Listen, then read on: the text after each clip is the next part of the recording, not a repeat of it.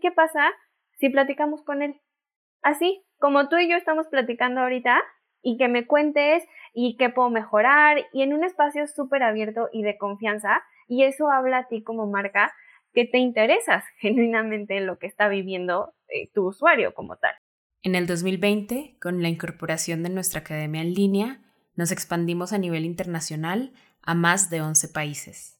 Hoy tenemos cursos completos y programas de aceleración, cursos especializados de emprendimiento, cursos para emprendedoras y no emprendedoras y cursos con acompañamiento en vivo. Visita nuestra academia online en www.victoria147.org slash academia-online. ¿Por qué hay una desigualdad en el mundo de los negocios? ¿A qué problema te enfrentas? ¿Qué te mantiene despierto en la noche? Fue uno de los mejores momentos de mi carrera. Sentí que era el momento perfecto para emprender. ¿Y si, trabajamos en equipo?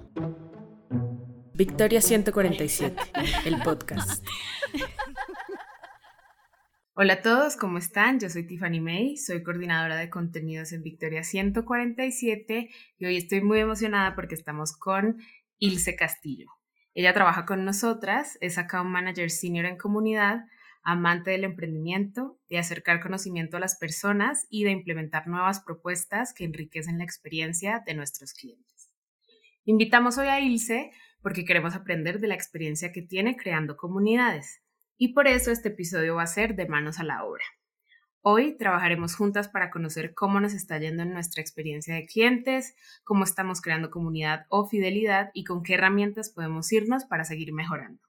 Ilse, bienvenida. ¿Cómo estás? Hola, Tiff. Bien emocionada. La verdad es que estoy muy emocionada. Es un tema que me encanta y la verdad es que me gusta aprender mucho, del mundo se está moviendo muy rápido y creo que hoy está muy bonito para que se lleven muchas herramientas, pongan atención a todo lo que estamos compartiendo, tomen nota y si tienen alguna duda, pues por ahí nos lo dejan saber en los comentarios, ¿sale?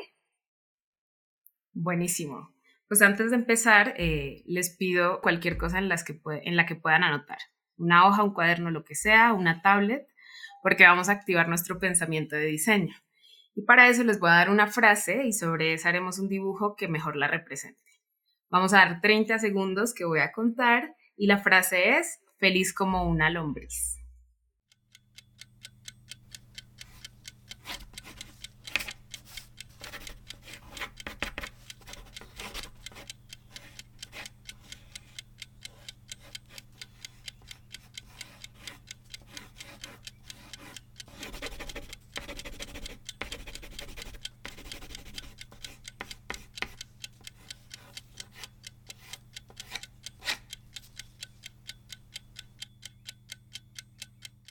Levanten sus lápices.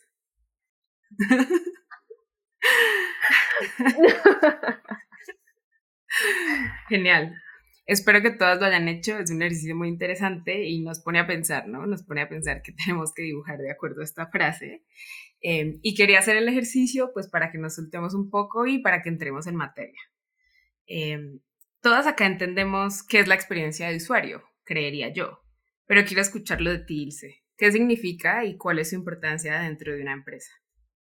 Te cuento, mira, me voy a ir un pasito más atrás. Acá el tema de mm, experiencia de, usuario viene dentro de lo que es experiencia del cliente. Entonces, experiencia del cliente como tal es muy diferente a servicio al cliente. Primero quiero que hagamos ese disclaimer, porque justo servicio al cliente es nada más atender y ya, o sea, te resuelvo, te digo puntualmente y listo, ¿no? Experiencia del cliente ya involucramos como este camino completo para poder resolver la necesidad de nuestros clientes. Entonces ahí también involucramos las emociones, cómo queremos que se sienta. ¿Está feliz? ¿Está enojado? ¿Cómo podemos manejar esas emociones, no? Y dentro de la experiencia del usuario es cuando ya está nuestro cliente interactuando con nuestra plataforma o con nuestro producto o servicio. Entonces, ¿qué tan fácil es para él? Encontró o no encontró el botón para pagar, ya sabes. Entonces, como que es todo un caminito que al final de cuentas, pues nos lleva a que nuestro cliente pueda tener una experiencia súper satisfactoria y al final queremos que nos recomiende. Entonces, más o menos así es como se estructura todo este tema de la experiencia del cliente. Y está súper interesante porque yo creo que no, no lo sé, pero creería que si bien estamos pensando mucho en presupuesto, proyecciones, inversiones, a veces dejamos de lado un poco la experiencia del cliente, medirla, retroalimentación, etc. Entonces está muy bueno aprender de eso hoy. Y justo decías ahorita que como accesibilidad, cómo encuentras y llega el botón, hay muchos parámetros para medir esa eficacia de la experiencia eh, pues que están teniendo nuestros clientes. Lo estético, la misma voz del cliente, facilidad de acceso, jerarquía de la plataforma, mapas de calor, en fin, hay un montón de herramientas que se pueden utilizar. ¿Cómo mides tú esa eficacia? O sea, sabiendo que tú trabajas en eso, eh, y si hay alguna pregunta, tres o cinco preguntas que deberíamos hacernos para no perder el foco de estarla midiendo, de ese objetivo. 100%, mira, eh, las que utilizamos acá dentro de, de Victoria es el NPS, o el Net Promoter Score, que básicamente, y ya estaba con una pregunta ya lista, es qué tan probable es que recomiendes inserte su producto o servicio. Entonces, ahí eso nos habla de precisamente si estamos resolviendo esta necesidad y si es recomendable nuestro producto o servicio, porque al final de cuentas, pues si te dicen, sí, sí es muy recomendable, ya tienes como el parámetro, pero cuando te dicen que no, ahí es donde viene como el, el tema de que tienes que mejorar tu experiencia. Esa es la primera. La segunda es, ¿qué tan fácil le hacemos esto a nuestros clientes? ¿Sí? Porque si bien todos nuestros productos o servicios resuelven una necesidad, pero al final de cuentas, pues como dices, yo puedo estar muy metida en el área operativa y estar pensando en números y en qué voy a sacar el siguiente mes y ventas y la, la, la. Pero ¿qué pasa si mi producto o servicio no le resuelve nada y no le hace la vida más sencilla a mi cliente. No me sirve absolutamente de nada. Entonces, justo ahí vamos a utilizar este parámetro, que es la pregunta como tal de eh, qué tan fácil fue para ti utilizar inserte su producto o servicio, ¿no? Entonces, la verdad es que son preguntas bien sencillitas que te contestan con un sí o no, con un 0 al 10, ya sabes, y esto te da también una métrica eh, ya en base a números. Y la tercera, que también me gusta mucho, es literalmente la satisfacción. Ya que un cliente se sienta muy contento, es porque todo este camino que vivió está muy bien pensado y no tiene ningún tipo de roce que lo haga sentir una emoción negativa. Y en caso de que la tengas, súper amable te lo va a decir. Entonces, no va a llegar ni un pleito, ni mucho menos, pero esto también lo tenemos que medir. Y acá es súper sencillo, igual, pregunta es, eh, ¿qué tan agradable fue la interacción con todos nuestros colaboradores? Porque quieras o no, pues si somos empresa chiquita o empresa grande, tenemos muchos puntos de contacto y lo hemos vivido muchas veces, ¿sí? Y hasta casi casi que los tacos te hacen cualquiera de estas tres preguntas. Entonces, es bien importante que lo midamos, ya sea encuesta, así de que te la dejo en la mesa o de que te la mando por un link, pero que estemos constantemente midiendo y si pasa algo negativo, tenemos resultado negativo, no se preocupen, no es el fin del mundo. Hay espacio para mejorar y con esta información ustedes ya saben perfectamente qué es eso que tenemos que mejorar. Buenísimo, están muy buenas esas preguntas, gracias por compartirlas. Eh, y, lo que dices es, es, es bien sencillo, pero es súper importante. El impacto que tiene es, es bien importante, eh, como decías, hasta en los tacos. Uno no sé, a veces busca incluso Google Reviews y te da una estrella lo piensas, ¿o será que voy a comer allá? Entonces creo que está, es algo muy importante a tener en cuenta. Y ahora, pues les conté al principio que queremos hacer un episodio más dinámico, ¿no? Más hands-on, más manos a la obra. Seguro has escuchado y han escuchado el Whiteboard Challenge, que son como estos retos que le ponen, no sé, a un diseñador de experiencia o estos diseñadores que hacen la experiencia de la comunidad como más fácil, em, en el que te dan un problema y tú tienes, no sé, un, un, tablero, un pizarrón en el que vas diciendo, bueno, ¿cómo puedo llegar a resolver ese problema? Em, y quiero que hagamos uno ya. Perfecto. Em, te voy a dar un problema y es, yo soy una emprendedora que quiero sacar una app de wellness para los clientes que toman servicios en la Ciudad de México de spa, procedimientos no quirúrgicos, todo lo que tenga que ver con bienestar. y quiero sacar una aplicación para que ellos puedan rankear o dar reviews de estos servicios y compartan su experiencia, al mismo tiempo creando comunidad de amantes del bienestar. Pon tú un Foursquare, digamos, que es básicamente de dónde estoy, puedo hablar de esto, pero esto es simplemente de wellness. ¿Cómo hacemos que esta aplicación sea llamativa y que la gente la quiera utilizar? Buenísimo, me encanta. Mira, acá, ay, es que hay tantas aristas que podemos agarrar. Pero a ver, primero me encantaría entender un poco como del usuario como tal, ya sabes. Primero, y acuérdense, es bien importante tener siempre a nuestro usuario al centro, ¿sí? No es nada más de, ay, bueno, es que a mí se me ocurrió y creo que estaría bien padre, pero pues ni siquiera sé quién lo va a utilizar. Para empezar, no, no, no, no, no. Siempre el usuario al al centro, perdón. Lo tengo bien presente y sé perfecto qué necesidades tiene. Entonces, si yo quiero crear esta aplicación, debo de entender para qué la van a utilizar, ¿sí? ¿Qué beneficios, qué necesidades, qué problemas les estoy resolviendo muy puntualmente? ¿Qué pasa si yo ya identifiqué que es bien complicado confiar en un servicio de wellness? ¿no? Y realmente no hay una aplicación que me pueda decir, como ahorita mencionabas de Google, ¿no? Que lo googleo, veo la estrellita y digo, híjole. Pero realmente, como que esos reviews dices, bueno, sí, pero no sé, ¿sabes? O sea, como que confías y no confías. Entonces, ¿qué pasa si creamos justo esta plataforma? El hecho de crear comunidad te habla mucho de la vulnerabilidad y de la confianza. Entonces, aquí viene como también otro tema bien bonito porque tú estás poniendo ahí una expresión honesta de cómo te fue a ti, ¿no? Que no significa que vaya a ser para todos la, la regla, pero al final de cuentas, pues tú estás compartiendo. ¿Para qué quiero compartir? ¿Sí? O sea, porque si yo me meto, pues es como, ah, ok, perfecto, pues lo puedo poner. Pero si no me gustó la experiencia, es más probable que lo ponga a que sí me gustó la experiencia. Entonces, si me gustó, ¿qué es aquello que puedo generar yo como beneficio para poder hacer esa eh, uso de esa aplicación, ¿no? Entonces, si te fijas, ya tocamos como tres puntos diferentes. El primero, tener siempre claro quién es mi usuario, quién lo va a estar utilizando. El segundo es siempre la necesidad del centro, qué le estoy resolviendo. Y la tercera es qué va a ser eso que va a ganar, ¿sí? O sea, cuál es su premio, cuál es su reward. Y con eso, armando ese triángulo, podemos generar una muy buena estrategia de valor para que el cliente diga, ah, perfecto, me encanta, sí, quiero darle mi review. Ejemplo, ¿no? ¿Qué pasa si yo acabo de ir a un spa y me recomiendan que les dé mi, mis comentarios? Y si yo lo hago, me dan 10% de descuento en mi próxima visita.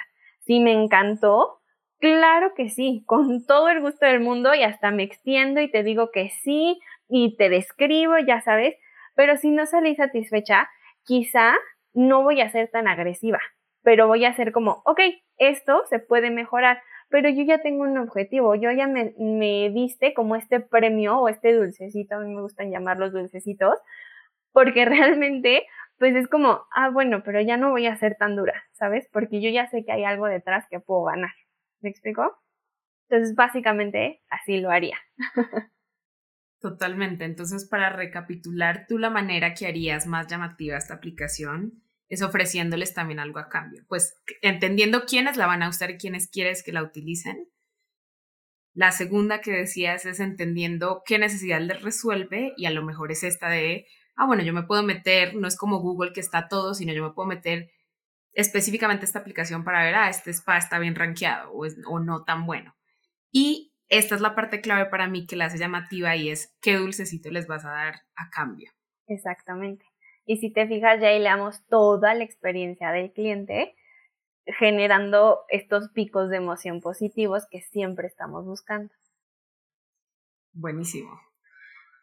Y ahora, sabemos que hay unas preguntas de seguimiento, ¿no? Que es esto como específicamente hablando de la retroalimentación que tienen nuestros usuarios, ¿no? Está la típica llamada telefónica que haces del banco y que al final te dicen, quédate un minuto para responder esta encuesta, ¿no? O está eh, un cuestionario que se envía después de un evento, incluso páginas web que tienen como escríbenos en quejas y sugerencias.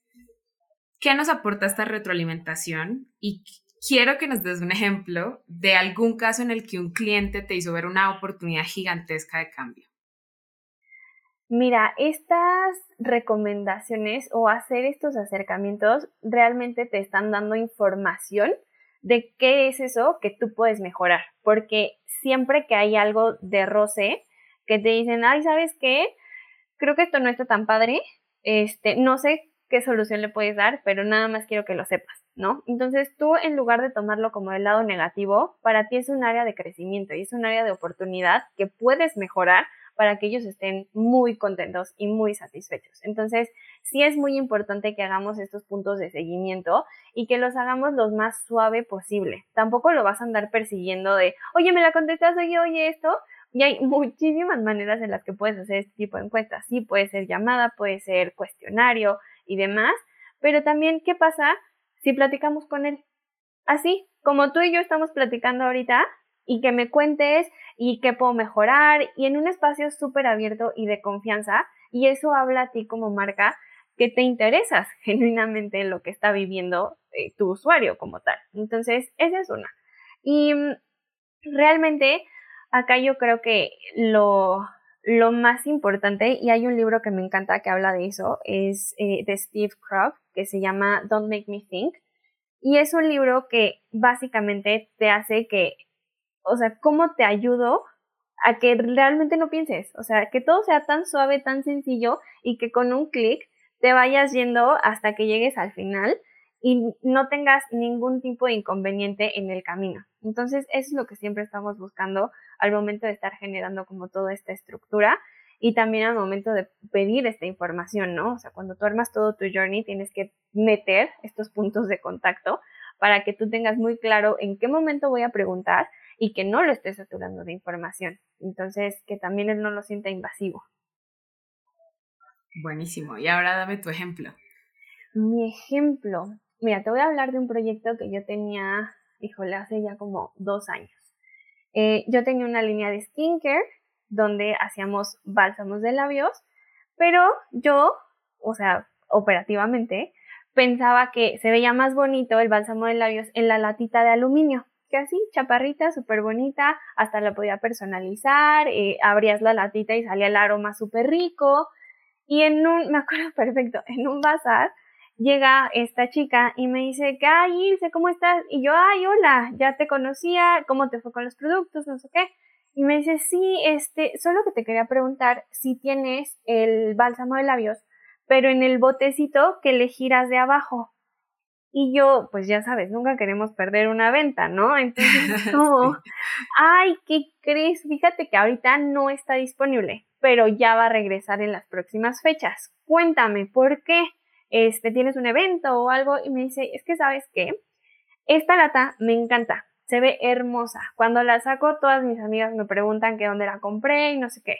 Pero al momento de abrirla, es un rollo, porque está muy delgadita. Entonces mis dedos están más grandes que la lata.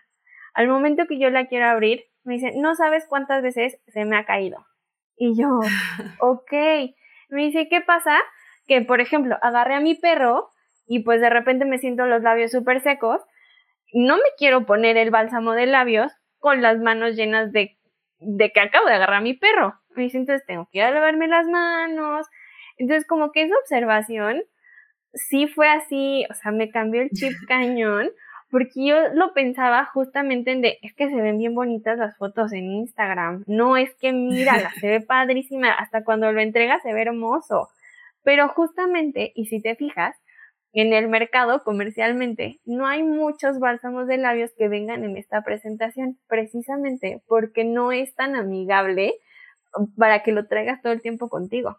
Entonces, como que son esas cositas que cuando tú te metes a la operación, pues estás clavada, pero ya que venga un cliente y te las diga, es como, ah, ok, o sea, creo que entonces sí, estos botecitos existen por algo y realmente sí los usan, ¿no? Totalmente, y así como le pasó a ella, a lo mejor habían otros clientes y otras personas que les estaba pasando.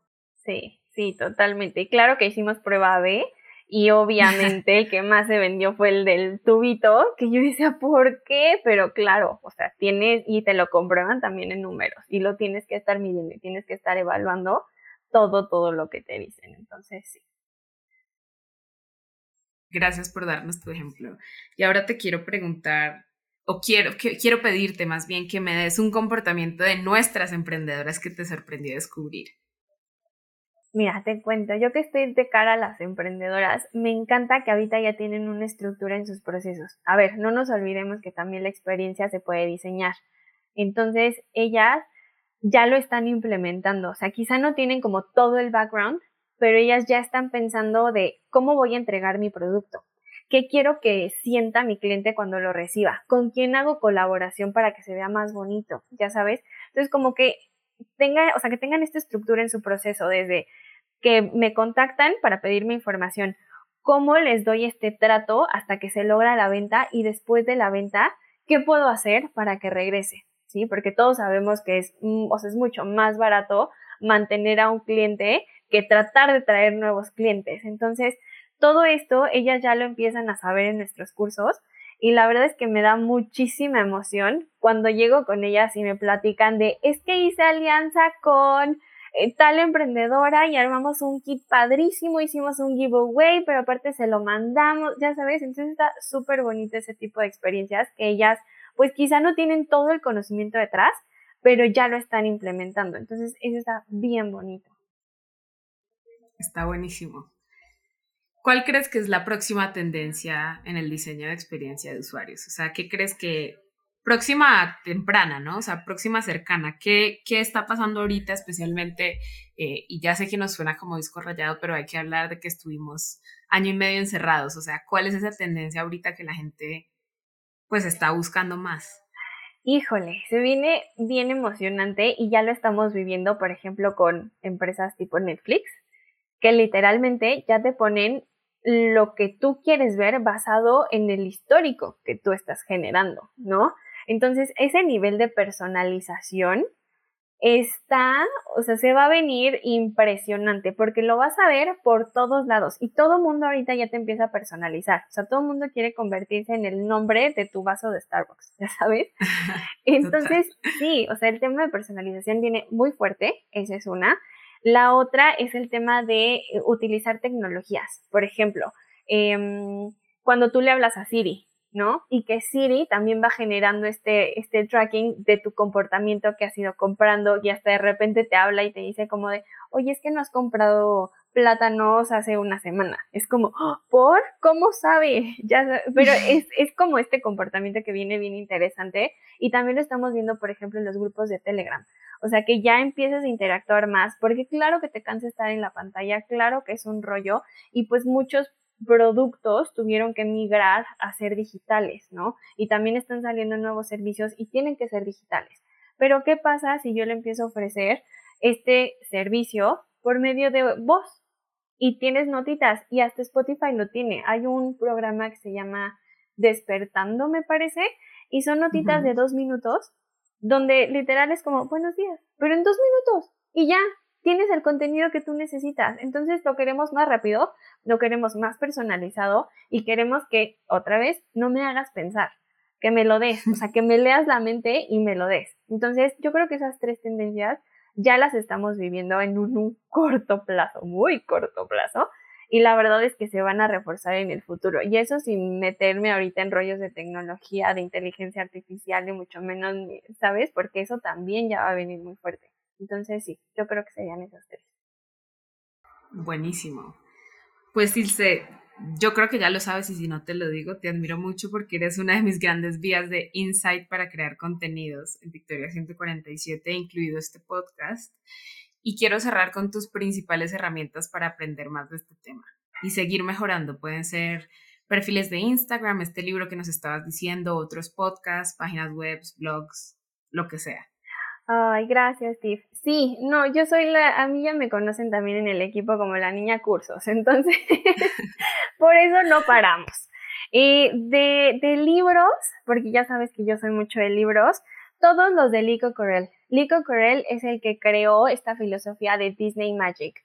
Todos, absolutamente todos, de Customer Rules, el que te imagines, está buenísimo y está súper atinado. También tiene como para diferentes etapas. Entonces, lee la contraportada y con eso te vas a dar cuenta si estás como en ese, en ese momento o si lo puedes dejar para después. También em, el libro de Be Our Guest, em, también igual de la filosofía de Disney, te enseña cómo eh, generar todas estas experiencias y te habla de todo lo que ellos hacen dentro de los parques para generar experiencias a los clientes. Entonces, si se quieren meter más por ese tema, está buenísimo. El podcast de Lico Corral también está buenísimo, o sea, tiene episodios de lo que se puedan imaginar. Em, y un poco como para, por ejemplo, crear comunidades, entrar en este mood de cómo somos más vulnerables. Bueno, en Victoria creo que amamos a Brené Brown. Entonces, tanto libros como eh, su TED Talk están buenísimos.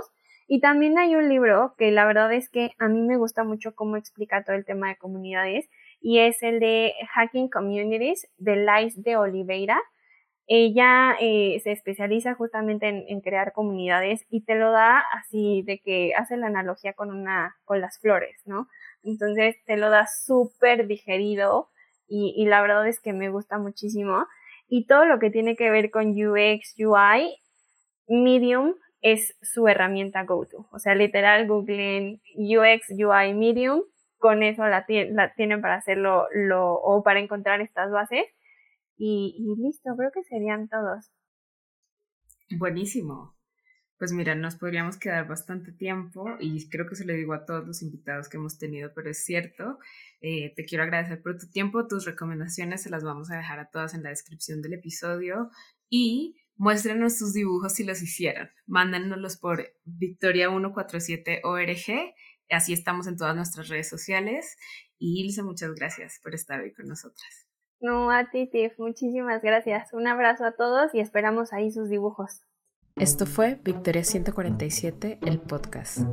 Síguenos porque tenemos episodio todos los miércoles.